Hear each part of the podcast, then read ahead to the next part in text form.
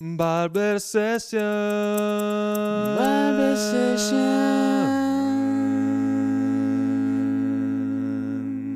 Tuve en cuenta que era algo más. Buenos días, barberos y barberas. Bienvenidos a esta nueva sesión, porque es que, joder, sí que son buenos días. Nos hemos levantado bien tempranito para serviros esto en vuestra bandejita de plata, con spray, con agua, fresquito en toda la cara. ¡Pa! Entonces, hoy tenemos aquí esta mañanita compartiendo un café con el señor. Di tu nombre tú, por favor, que te sale mejor. Alex Solano. Alex Solano, Dios mío, no como el sol de esta mañana, porque ya hace un día asqueroso, señor. No, y la verdad que sol poco, la verdad. No. De sol poco. Tío, no sé si te pasa a ti igual que a mí, que cuando estoy especialmente cansado, me tomo un café y siempre tiendo a diarrea. No sé si es el caso con todo el mundo. Mm, Yo diarrea no, sí que es verdad que los cafés procuro tomármelos solamente por la mañana para que luego ya me dé tiempo a que cuando me acueste por la noche ya se me haya pasado el efecto de la cafeína, porque si no tengo un problema para dormir bastante serio. Es que dicen que a partir de las 5 de la tarde no hay que tomar nada de cafeína ni estimulantes. Pues por algo será, claro. De hecho, tenía, tenía un personal trainer, porque crean, cre- creedlo o no, yo tenía un personal trainer que me recomendaba que a ¿Quién lo partir de las 5, ya, que a partir de las 5 no escuchase heavy metal, Bien. porque también es un estimulante. A partir de Ah. las 5 tiene que ser todo en plan relax. O sea, tipo eso, estar zen con, con tu alma, con tu cuerpo y, y así ya descansas mejor. Sí, de hecho, incluso a día de hoy, que la tecnología avanza peligrosamente, existen aplicaciones para el teléfono móvil que lo que hacen es que te van cambiando la, el color que emite la pantalla, ¿sabes? Porque normalmente es luz blanca. Estoy flipando. No, no, esto es, esto es true story. Normalmente la luz es blanca, como la del sol. Inconscientemente, esto lo que provoca en tu, en tu cerebro es que pienses que es de día constantemente al mirar una pantalla. Entonces hay aplicaciones móviles para que veas que no es bullshit, porque si no, no harían aplicaciones móviles. Claro. supongo. que lo que te hace es que te va cambiando la tonalidad. Entonces, a medida que se acerca la puesta del sol, te lo pone más, más naranjita. ¡Hala! Exacto. Porque al parecer funciona. Y eso además te vendría muy bien a ti porque tengo entendido que tú estás haciendo tus pinitos en el mundo de los videojuegos y de la producción. Sí, bueno, yo empecé realmente en el máster que hice de composición para medios audiovisuales, que bueno, englobábamos un poco eh, varias áreas, ¿no? Es- eh, englobábamos un poco el área de música para cine, eh, nos enseñaban, por ejemplo, para programas de televisión, tema de pues, eh, música para publicidad, para entradillas, para eh, música para el- la marca en sí, para o sea, de, de lo que es un, un corte de música de, de pocos segundos, tipo para pa pa pa, I'm loving it. Joder, lo ha clavado tú. eso de, la publi- de- eso de las, la- los, los cortes, las cuñas para publicidad y entradillas, eso, entradillas, que no me salía. Lo de- el tema de las entradillas a mí me fascina. De A mí también. Es que el otro día estaba viendo una, un- una, una autoescuela en YouTube que tenía su entradilla en bucle todo el rato de fondo. Y uno piensa, a ti te- yo a ti te encargo una entradilla y tú cómo te lo montas. O sea, porque siempre tienen además ese rollito de, Dios mío, qué asco de música. ¿Sabes? Pero que, es, pero que es válido para entradilla. O sea, que es como muy cargante, pero es lo que hay. Lo primero, yo intento siempre hablar con el director o con la persona responsable de- del proyecto para, para ver eh, por qué onda quiere tirar realmente y, y qué es lo que quiere enseñar de su empresa. Y sobre todo también un poco eh, también elaborar algo que sea fácilmente recordable. Es decir, el- Ah, este tipo de, de músicas para, que se llaman para audiólogos, que se llaman y tal. Eh, tienen que ser fácilmente recordables, que tú las oigas y digas, vale, esto es de eh, Volkswagen, por ejemplo, esto de Volkswagen, que es, es como súper identificativo. Y, y, el, y a mí ese tipo de trabajos me gusta porque es como, es una música muy, muy breve y muy inmediata porque duras, eh, pues eso, apenas tres o cuatro segundos normalmente. Y, y mola porque es como que tienes que... eh, concentrar toda tu, tu creatividad en cuatro segundos y que sea fácilmente identificable. Entonces, Claro. no sé, me, me gusta esa forma de trabajar. Es el, es el cortometraje versión industria de la música. Claro, eso es. es como- Pero además es que E- Es como hacer un. Es como casi como hacer un, un buen bizcocho, ¿no? Con toda la. O sea, una cosa muy Sí. matemática. Que tiene que estar todo cuadriculado. Pero tiene que haber algo de ciencia en todo esto, porque todas tienen esa misma cadencia, al fin y al cabo. O sea, si piensas en McDonald's, para pa pa pam. Y después piensas en Kiss FM. No sé si era la de Kiss FM. Sí, pero sí, sí, todo sí, es sí, como. Ah. ¿Sabes? Acaban en esa, en esa nota Claro, eso es. suspendida. ¿Cómo cojones se llama eso? O sea, Sí, como una nota tenida así durante mucho rato y tal, sí, sí, sí, sí. No, sí, sí, sí que es verdad que, el- que, que hay varias eh, que tienen en común eso, ¿no? Que, que, que tienen pues como si fuera un estribillo realmente, ¿no? Es una cosa que se te tiene que quedar en la cabeza. Claro, es como y... un estribillo. Exactamente. Pues no sé, tío, pero a mí me, molaría que empezasen a hacerla un poquito más oscuras, porque la verdad es que, o sea, a mí se me- yo tengo la cabeza llena de, de- de canciones de todo tipo de estos anuncios y yo estoy convencido de que eso es problemático.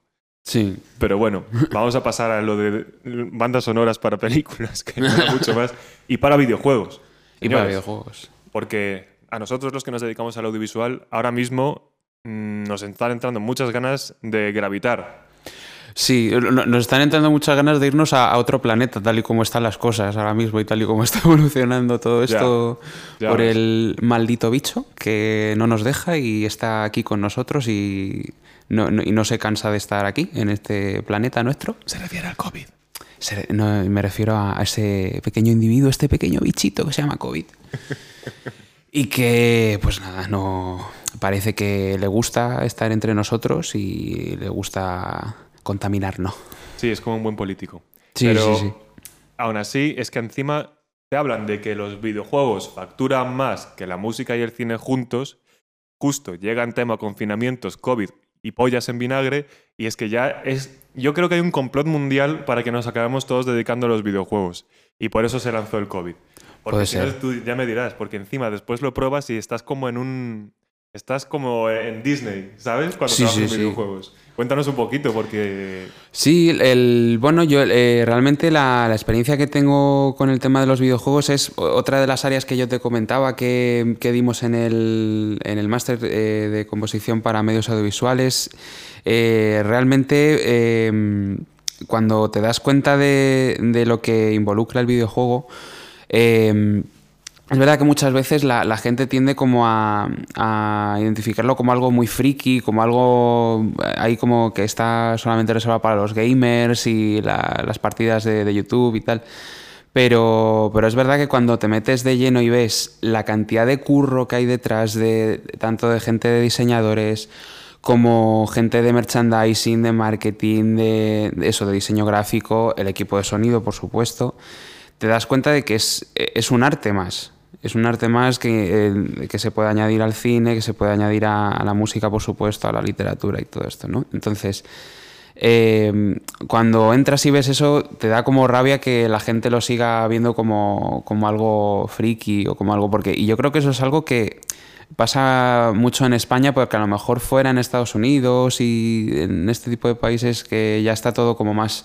eh, eh, implícito en la sociedad es como que ya lo aceptan mucho más, ¿no? Y, te da un poco de, pena eso, pero, pero yo, yo para mí la experiencia trabajando en un videojuego como, como fue el que hice de prácticas para el máster fue, fue increíble, ¿no? Porque eh, además te, te da mucha, mucha libertad creativa, entre comillas, ¿no? O sea, simplemente pues te, te cuentan un poco de, de lo que va el juego, de los espacios, de donde quieren que, que vaya a haber música y aprendes una forma de trabajar que es muy, al menos yo la experiencia que tuve, muy disciplinada porque eh, cada semana tenía que, tenía que entregar una cosa, los hitos, que los llamaban, ¿no? Y- los hitos.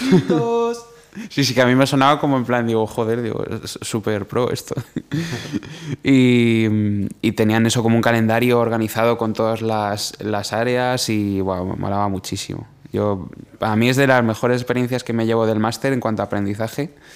Es, fue una maravilla, una maravilla, sin duda. Es que tengo entendido que lo de los hitos también es que todo, todo está relacionado a la hora de conseguir financiación y de generar comunidad. Porque, a ver, esto ya es en los estudios más independientes, pero creo que es mucho más fácil trabajar para un buen estudio independiente que para una, un triple A, un Eso es. publisher de estos súper Pero lo que realmente está, donde realmente está el business ahora mismo es en el estudio independiente que va bien, donde la cosa funciona. No en el estudio de un pavo que también funciona, pero que es un tío y no necesita nada más. Y eh, al parecer todo consiste en crear comunidad. Sí. Entonces, ¿cuál es la movida? Que la comunidad te da la financiación, pero claro, tú tienes que estar creando ya para generar esa comunidad. Entonces, lo de los hitos yo creo que tiene un poco que ver con eso también, con que tienes que tener Tienes que ir sacando constantemente contenido de chavales, que mirad qué canción Novedades, más guapa sí, sí, tenemos sí. aquí ya en esta plataforma, mirad qué chulo está el nivel 3.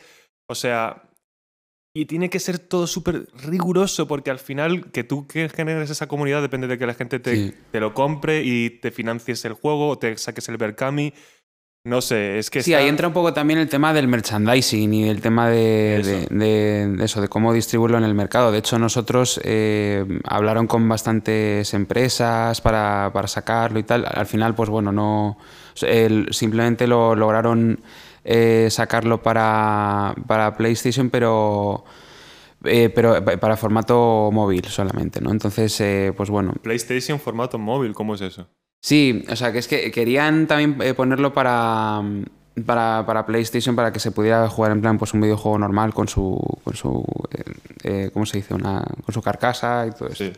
Pero, pero al final solamente sacaron eh, el, para una aplicación de- para jugar y tal. Ah. Era, era un juego un poco. mm, Claro, es que era un juego un poco destinado más a un público adulto, porque era una historia bastante eh, profunda de una niña que se queda huérfana y necesita, pues eso, eh, sacar adelante a sus hermanos y hace lo posible y lo imposible por, por, pues eso, por, por tirar de ellos, ¿no? Y, y hay muchas veces que. mm, que incluso eh, comete como ilegalidades, en plan robar comida, cosas así, ¿no? Entonces, Muy Oliver Twist todo, ¿no? sí, ¿Pero es muy, se muy ese se llama Childhood el juego, Childhood.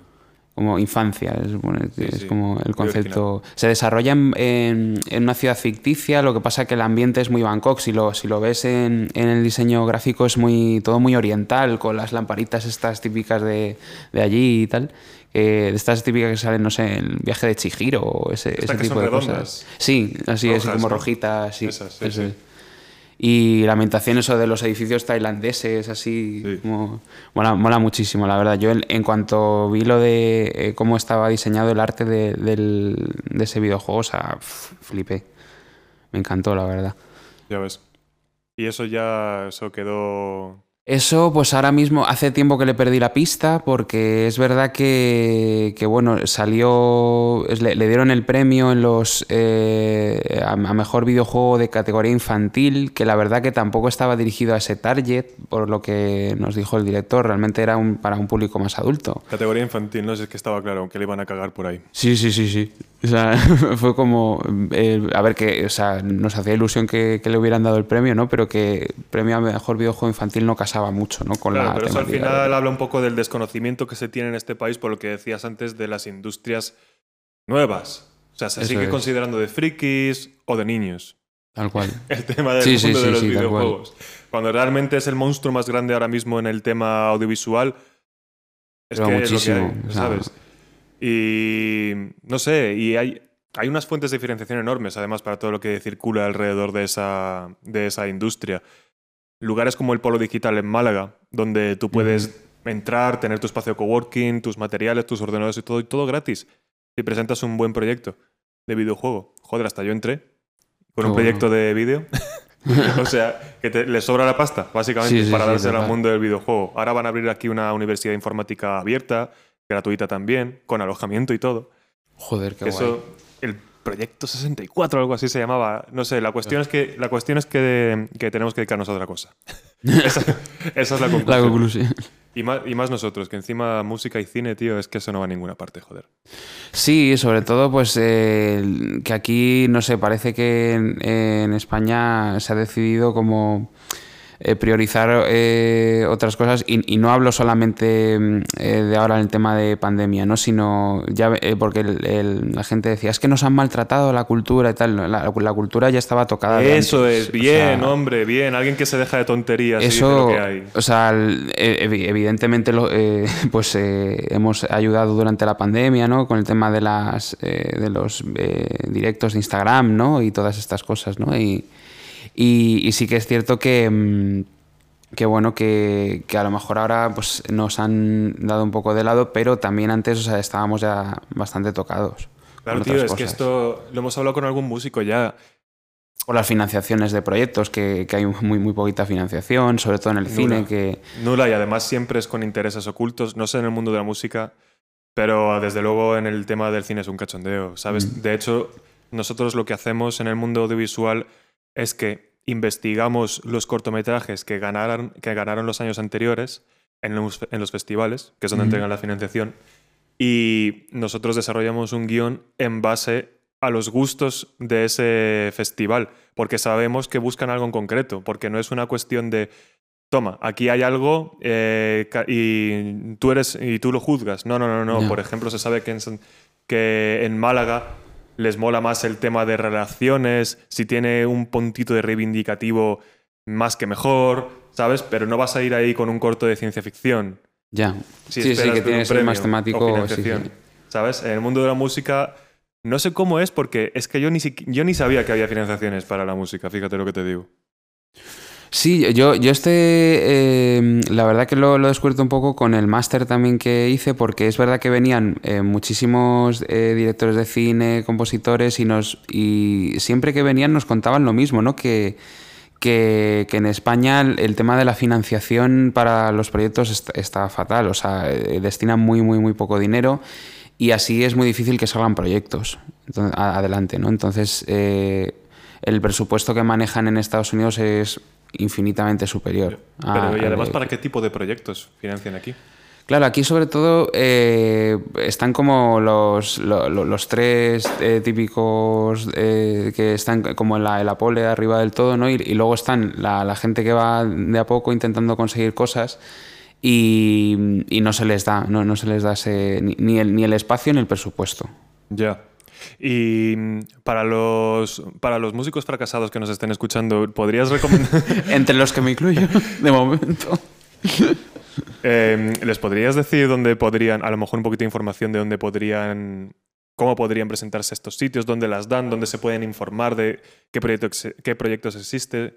O sea, ¿qué tipo de recomendación le darías a alguien que quiere aspirar a que alguien les financie? Aunque sea una esperanza completamente basada en la fe y, con cero posibilidades. Esto, mm, más que te intenten financiar y todo esto, eh, a mí siempre me han... Voy a dar un consejo que también odio dar consejos, pero eh, es como lo que siempre me han, dicho a mí, ¿no? Intenta siempre que puedas eh, empezar a colaborar con gente. Colaborar con gente que ya esté metida en el mundillo y, que, bueno, de alguna forma eh, te vayas haciendo un nombre, que es eh, lo que realmente luego la gente se va a acordar de ti porque tú has trabajado con X persona y le ha ido bien con, contigo y te van a llamar y, funciona un poco así, ¿no? Y funciona un poco así eh, por lo que yo he comprobado tanto en cine como si vas a agencias de publicidad, es decir... Vamos, a hacer contactos trabajando gratis.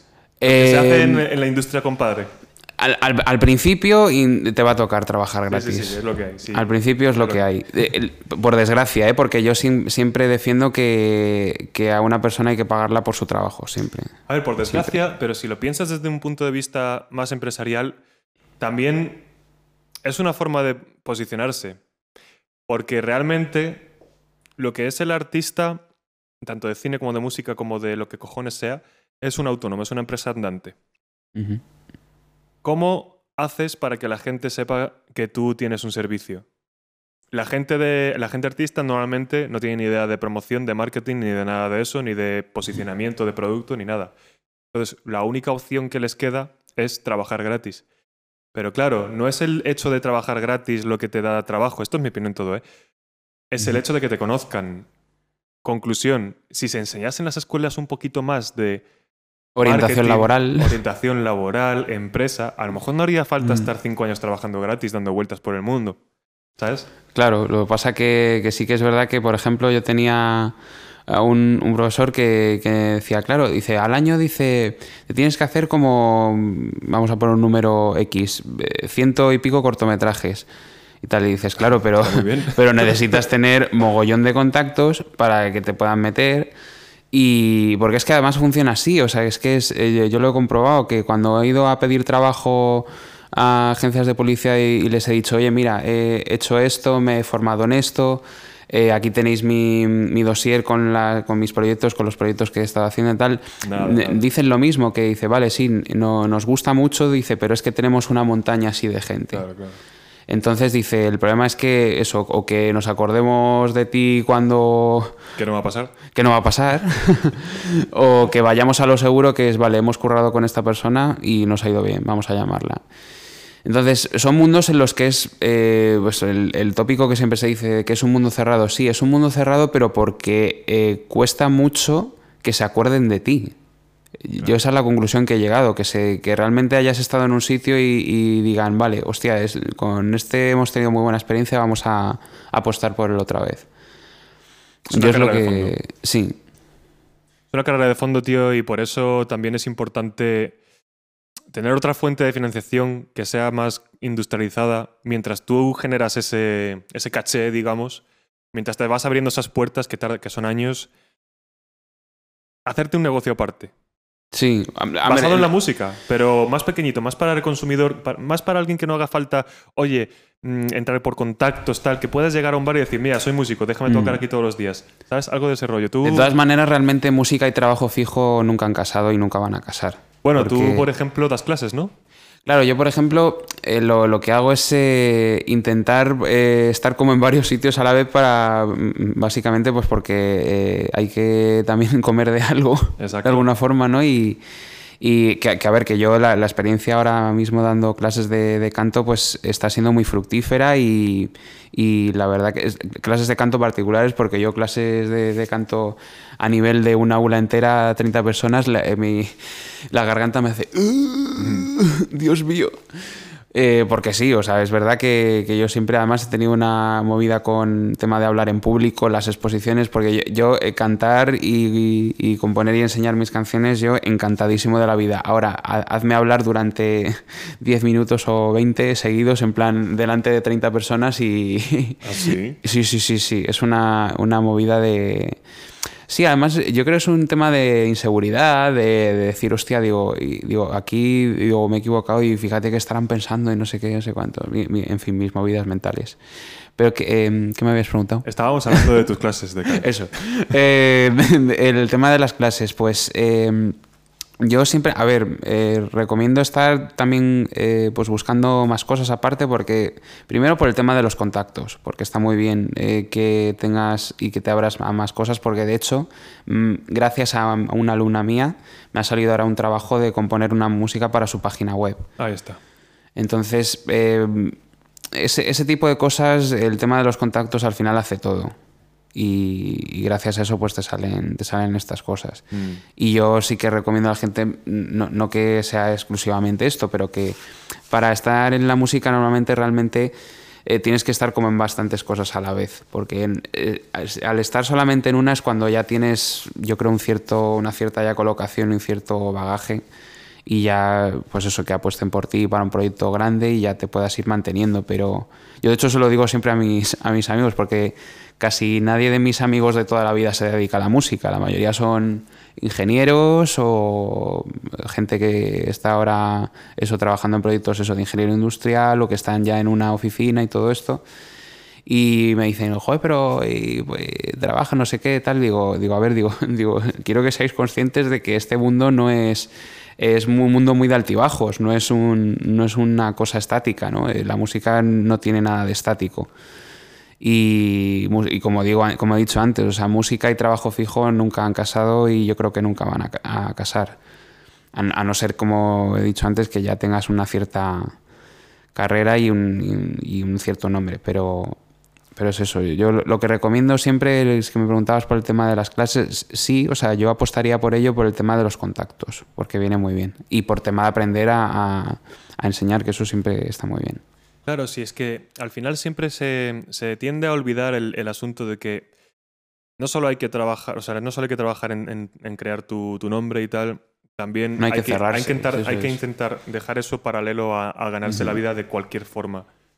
Porque al final nunca se sabe a dónde te pueden llevar esa- esos pequeños negocios que los artistas incluso tienden a ver como miserables a Mm. veces, de yo que voy a dar clases, o yo que voy a hacer vídeos para bares, cosas así. Pues es que pasan cosas como esa que me acabas de decir. O sea, estás en movimiento, coges práctica, confianza, tienes tu dinero, tal, Claro. y al final haces contactos. O Y- sea, y, yo me negaba al principio, ¿eh? porque yo el tema de lo de las clases al principio era como, lo lo rechazaba enseguida, era como, uff, pero lo rechazaba un poco también por el tema del miedo de decir, joder, es que es una responsabilidad que adquieres sobre alguien y, y- y tienes que, que procurar por todos los medios que evolucione en, en aquello que, que a, lo que te vas a, dedicar a darle clases, ¿no? En, mi caso es eh, de, canto, pero eh, para mí era, era como una responsabilidad, lo veía una responsabilidad demasiado grande y que yo eh, pensaba que no podría abordar. Es verdad que después de, años estando en clases de canto, porque es verdad que he estado, llevo pues desde hace tres años casi dando clases de canto, entonces pues bueno, vas haciendo escuela, ya pues eso, eh, tienes muchas eh, eh, habilidades adquiridas, muchos ejercicios por donde poder tirar para que la persona evolucione. Y, bueno, sí que es cierto que ya pues te lo planteas y dices, ok, pues quizá una clase particular sí me lo puedo plantear y todo esto, ¿no? Pero es un... eh, me- al principio sí que reconozco que me daba bastante... Claro, pero es que ahí llegamos a la gran paradoja del artista. Y es que ahí es donde estamos todos bloqueados, tío. Si te da miedo y no quieres enfrentarte a la responsabilidad que es tratar a un cliente pequeñito, que es un particular, un alumno, un lo que sea, tú realmente no estás preparado para un proyecto grande. Esa es. es la gran paradoja. Siempre se encuentra uno en ese punto de me voy a quedar en mi casa esperando a que me llame Spielberg. Pero si mañana te llama Spielberg, Eso ¿Verdad? solo pasa en las películas. Pero es que si mañana pasa, es que no lo coges. No coges el trabajo. No, Porque claro. de repente te das cuenta de que no estás preparado. Y que ojalá hubieses estado cinco años dando clases. Mm. Para al menos estar seguro de lo que haces. Un profe mío lo llamaba el miedo a la hoja en blanco, y es verdad. Es como decir, madre mía, y, y ahora esto es, me enfrento a algo que es como, lo veo muy grande y lo veo como que estoy, soy un puntito en mitad de, de gente que está arriba del todo, ¿no? Y, yo lo veía así. De, hecho, cuando venían gente a darnos masterclasses, tanto la carrera que, porque hice también composición musical antes de- del máster, y, también venían eh, gente a darnos masterclasses y todo esto, y yo siempre era como que, que lo- lo- los veía como en un estatus tan alto de decir, madre mía, qué, qué puñeteros genios, que me, me daba hasta reparo incluso preguntar cosas, porque era como, wow, de decir, Mis madre mía. No están a la altura de estos profesores. Sí, sí, sí, o sea, es como, eh, era, sé que era una movida muy rara, ¿no? Pero, pero de de decir, madre mía, qué, qué genios, ¿no? Y de decir, joder, ojalá yo algún día poder tener esa mentalidad de decir, abordar un proyecto grande y decir, venga, lo, lo- lo vamos a conseguir y se puede hacer. Total. Vamos, que la conclusión de toda esta historia es la de puto siempre. Ten tu negocio chiquitito, por una parte. Por otra parte, intenta seguir desarrollándote como artista. Claro, sí, sí. Separar o sea, lo profesional del artístico. En algún momento llegarán a fusionarse, pero hay que es. empezar así. Es lo que hay. Y es que realmente en el futuro, no sé, yo veo a Spielberg no solo haciendo películas, por ejemplo. Yo lo veo dando masterclasses por allí, haciendo, bueno, yo no sé qué cojones hace Spielberg concretamente, ¿sabes? Pero seguro Mm. que hace más cosas aparte de películas.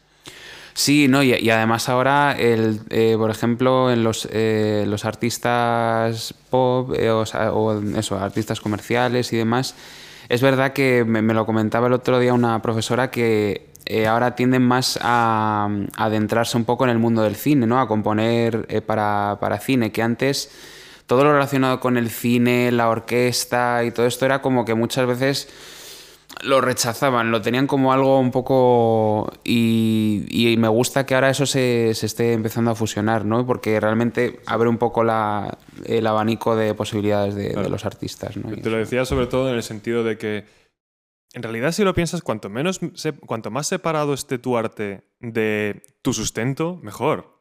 Porque no llegará a interferir nunca.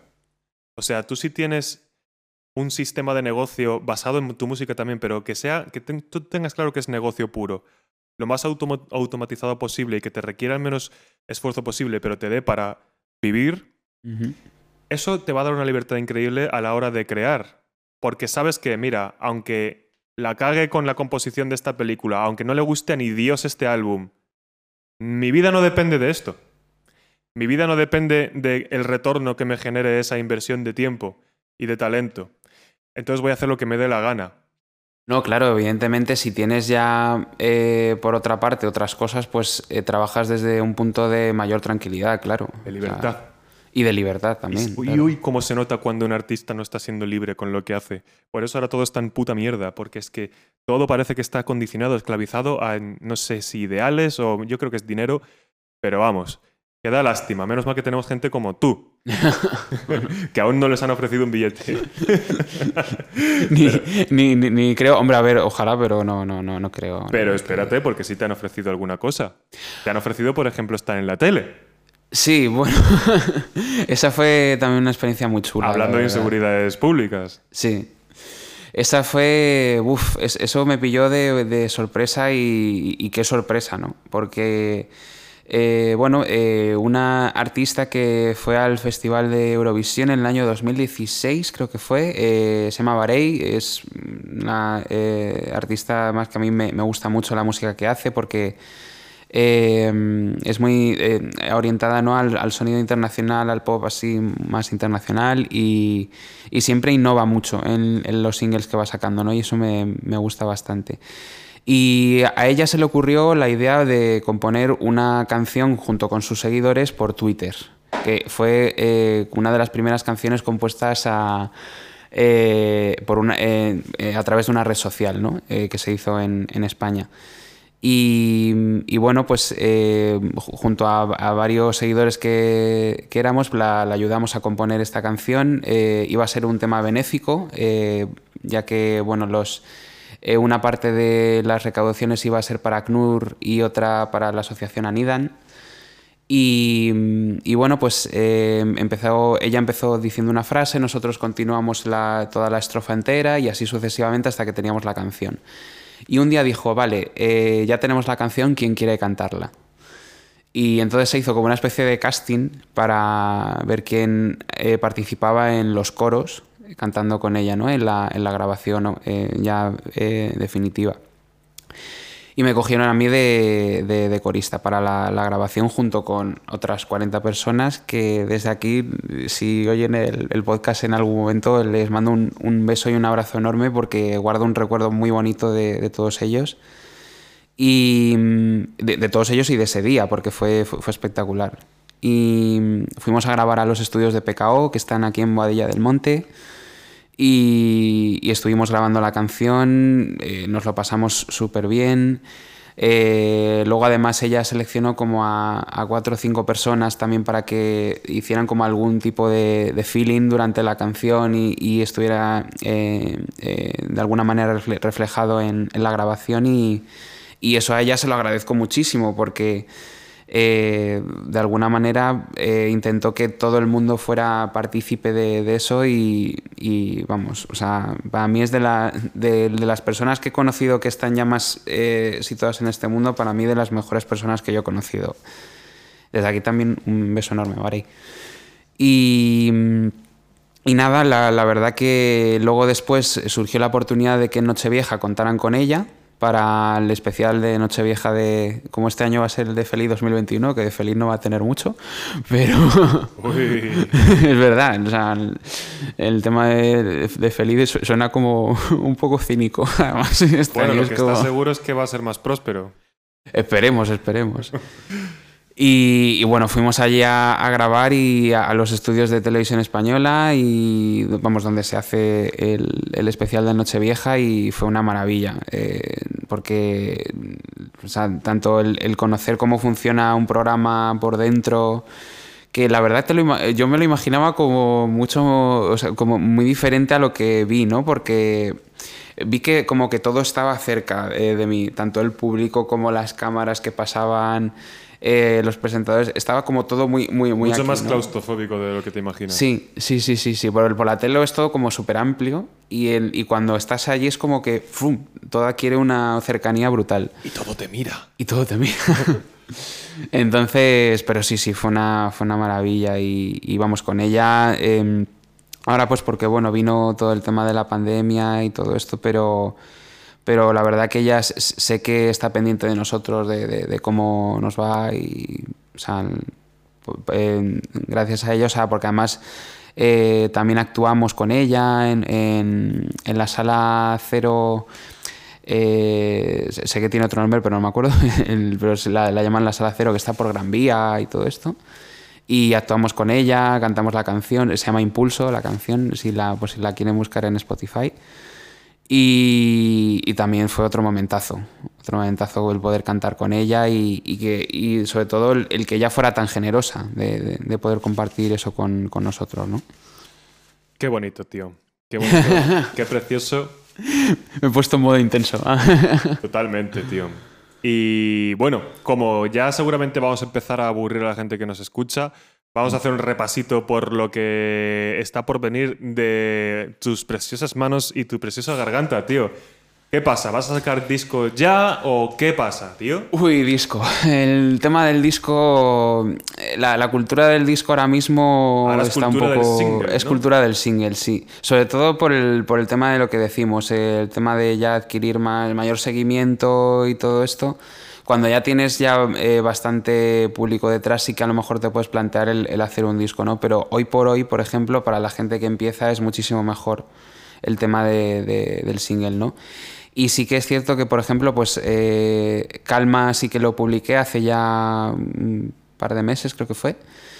Y, y sí que pues durante la pandemia, porque es verdad que yo suelo grabar con, con un compañero de- del máster, Antonio Caña, que le saludo de- des- desde aquí también, que tenéis sus, sus composiciones también en Spotify. Y, mm, y gracias a él también pues eh, he podido evolucionar mucho, en, sobre todo en, en el tema de la composición y en el tema del sonido, porque era una cosa que, que tenía pendiente, ¿no? El encontrar un poco, ir encontrando mi, mi marca, de alguna forma, ¿no? Mi, mi- mi sonido. Es una cosa que a mí me inquietaba mucho. Y gracias a él pues estamos eh, eh, encontrándolo, ¿no? Y con, y con calma hemos dado un gran paso en ese sentido, ¿no? Y, Qué maravilla de videoclip, por cierto.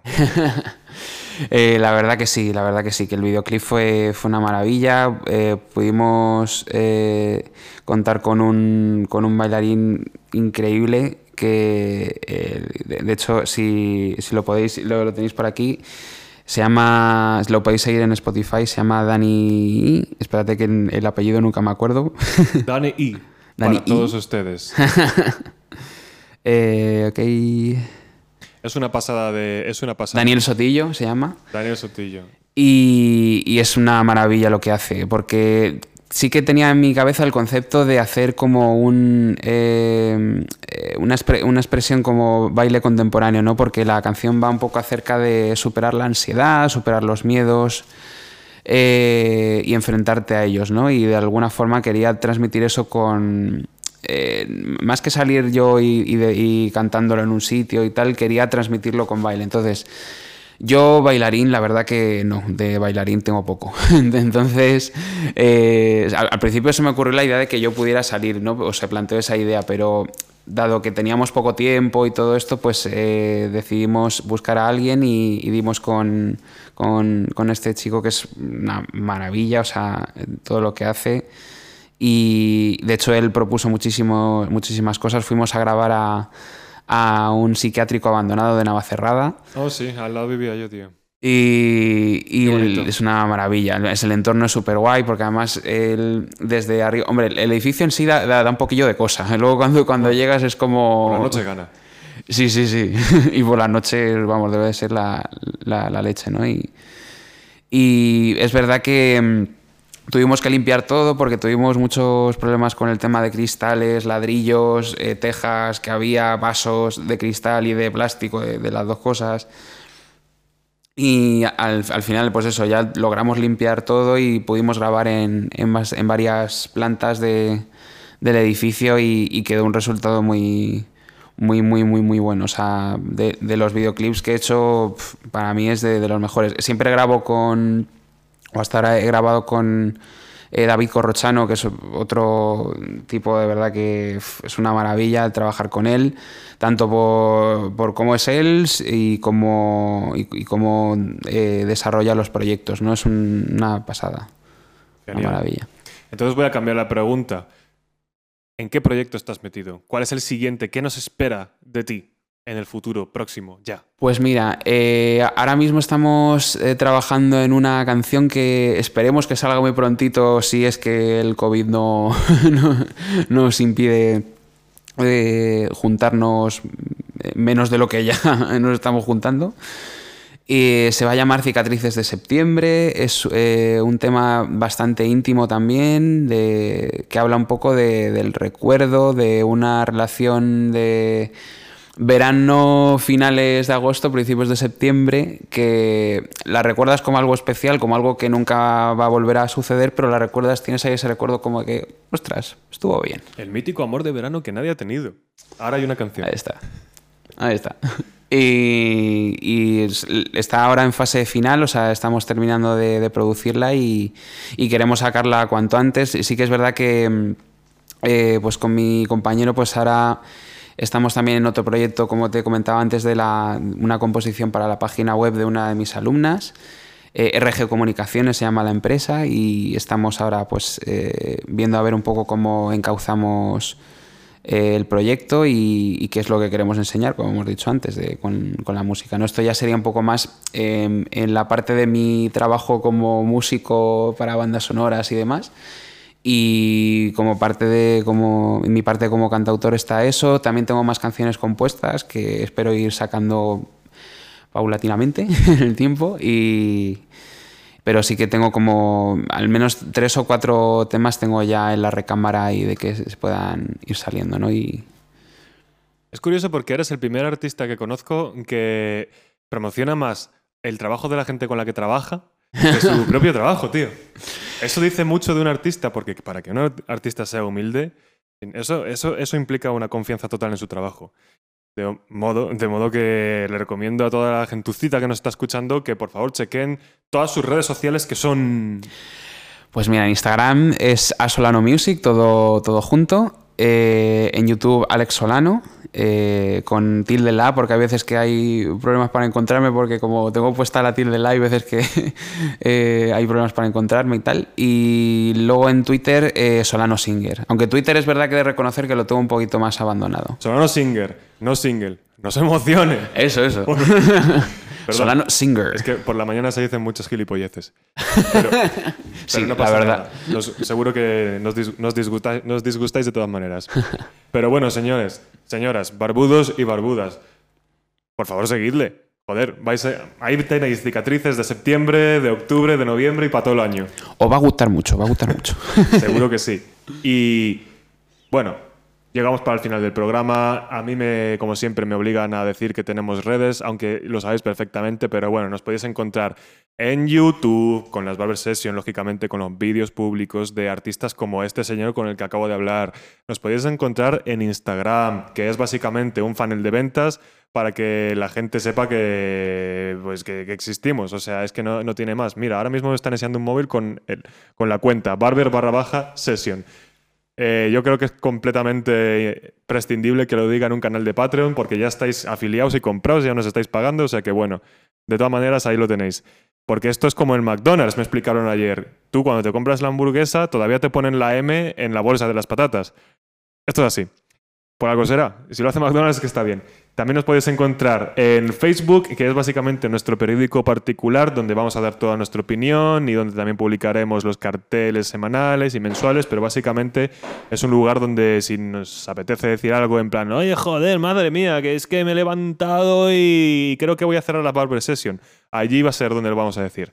Y creo que no se me olvida nada porque yo creo que esos son todos los canales. Es que además soy el community manager, o sea que esto es una puta vergüenza. Pero bueno, con todos ustedes, Barbudos y barbudas, esperamos verles en la peluquería. Este ha sido el señor Solano. Muchísimas gracias por estar con nosotros, tío. Muchísimas gracias a vosotros, que además me ha encantado porque es como mi inauguración en esto de las entrevistas de por radio y podcast y demás. Y, y vamos, encantado de inaugurarlo con vosotros. Ole, pues ya te hemos hecho un nombre, tío. Venga. Tal cual. Venga, un abrazo. Hasta luego. Necesito tregua en esta guerra y subir a lo más alto de mi soledad porque aprendí a vivir.